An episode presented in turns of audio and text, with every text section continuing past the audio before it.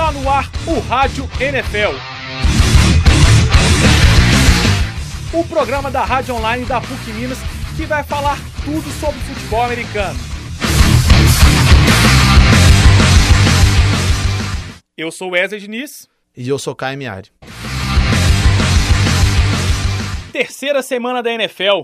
Vamos aos resultados, começando por quinta-feira, dia 24, jogo entre New York Giants e Washington Redskins os Giants venceram por 32 a 21. É isso mesmo, Wesley. O New York Giants que está aproveitando a decadência do Philadelphia Eagles, que mesmo vencendo nessa rodada ainda é uma incerteza na temporada. A ausência do Tony Romo fez o Dallas Cowboys cair de produção e o Washington Redskins ainda tem incerteza na posição de quarterback. Os Giants chegaram a, a esse triunfo que marcou a centésima vitória do Eli Manning junto com o técnico Tom Coughlin e agora o New York Giants empata a liderança da divisão com duas vitórias e uma derrota. Já nos jogos do domingo, Tennessee Titans 33, Indianapolis Colts 35, St. Louis Rams 6, Pittsburgh Steelers 12. O New York Jets perdeu de 17 a 24 para o Philadelphia Eagles. Já o New England Patriots venceu o Jacksonville Jaguars por 51 a 17.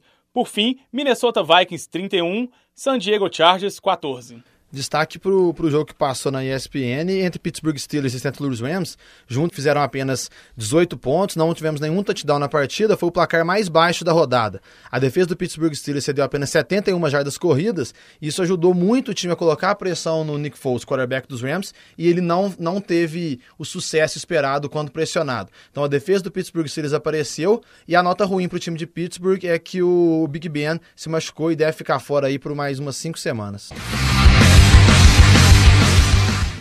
Continuando os jogos do domingo, Baltimore Ravens 24, Cincinnati Bengals 28, Arizona Cardinals 47, 49ers 7, Seattle Seahawks 26, Chicago Bears 0, Miami Dolphins 14, Buffalo Bills 41. Foi mais uma derrota do Miami Dolphins, o time que decepcionou na rodada passada perdendo para o Jacksonville Jaguars, agora diante do seu torcedor sofre 41 pontos para o Buffalo Bills. A defesa dos Bills jogou muito bem, Ryan Tannehill, o quarterback dos Dolphins, teve três interceptações contra três touchdowns do Tyrod Taylor, quarterback dos Bills, e o Miami Dolphins que teve uma linha defensiva tão reforçada para essa temporada com o Dam Kung Su, o time estava sendo tão especulado para ter sucesso, o time tem apenas um sec nas três primeiras partidas e o time vai ficando cada vez mais longe do título da divisão.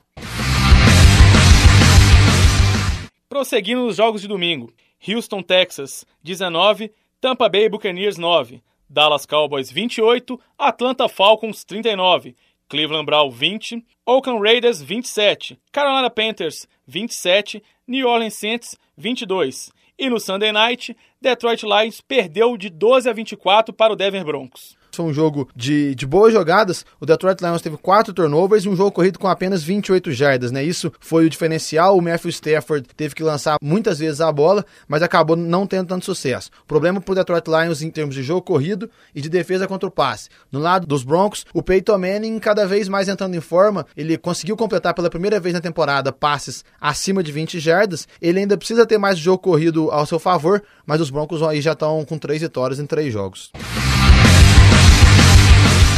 Já no tradicional Monday Night, o Green Bay Packers bateu o Kansas City Chiefs por 38 a 28. Em um jogo que a gente tem o Aaron Rodgers com cinco passes para touchdown, nenhuma interceptação, e a defesa dos Packers conseguindo sete sacks sobre o Kansas City Chiefs, fica realmente complicado dar a vitória para o time visitante. Então os Packers no Lambeau Field chegaram a mais uma vitória por 38 a 28. O Aaron Rodgers agora tem 580 passes, incluindo playoffs, sem ser interceptado quando joga em casa. Entendendo o jogo. No futebol, muitas vezes a gente vê a lei da vantagem, né, Wesley? Mas acaba que, por exemplo, quando tenho uma falta, o juiz dá a vantagem, mas o cara chuta pro gol, o que vale é o resultado dessa jogada, porque a vantagem, teoricamente, fica anulada por causa disso. No futebol americano, quando a gente tem uma falta logo no começo da jogada, muitas vezes a gente vê o quarterback arriscando passes mais complicados, em passe em profundidade, dentro da endzone, porque se der certo, se for touchdown, conseguir a recepção, a jogada vale. Caso seja interceptado ou passe seja incompleto, a falta é chamada e ela volta a favorecer também o time que tinha tentado a jogada. Bolão, Bolão da, semana. da semana. Wesley e Caio vão travar um duelo interessante de ver quem acerta mais palpite dos jogos da televisão. No bolão dessa semana teremos sete jogos, isso mesmo. Quero ver inventar desculpa para ficar tanto tempo na frente da TV, viu? Temos curiosamente um jogo que será realizado em Londres, que serão os Dolphins versus o Jets. Vamos abrir os palpites com esse jogo. Eu acho que dá Jets. Eu acho que dá Dolphins. Pittsburgh Steelers versus Baltimore Ravens. Embora seja Baltimore, o time tá me desanimando. Acho que dá Steelers. Eu acho que o Baltimore consegue a primeira vitória da temporada. Cincinnati Bengals e Kansas City Chiefs. Eu acho que dá Kansas. Bengals continua invicto. São Francisco 49ers versus Green Bay Packers. O tanto que o Rodgers está jogando, tô achando difícil o 49ers conseguir alguma coisa, dá Packers. O Rodgers lança uma interceptação, mas o Green Bay Packers ganha também. Denver Broncos e Minnesota Vikings. Com Peyton Manning jogando, acho difícil, dá Broncos. Mesmo o Adrian Peterson conseguindo mais de 100 yards nas duas últimas partidas, eu acho que o Denver Broncos consegue levar essa. No confronto sem quarterbacks, Saints e Cowboys. Difícil, mas eu acho que vai dar Cowboys. É, quando a TV americana fez esse jogo, esperava um Tony Romo contra Drew Brees. O Romo já tá fora e talvez o Drew Brees não joga. Mesmo assim, eu acho que o Dallas Cowboys leva, será a sétima derrota seguida do Saints jogando em casa. Por fim, no jogo da segunda-feira, Seahawks vs Detroit Lions. Eu vou no time de Jimmy Graham e companhia. É, a situação dos Lions não tá boa, jogando contra o Seattle em Seattle, eu acho que também dá Seahawks.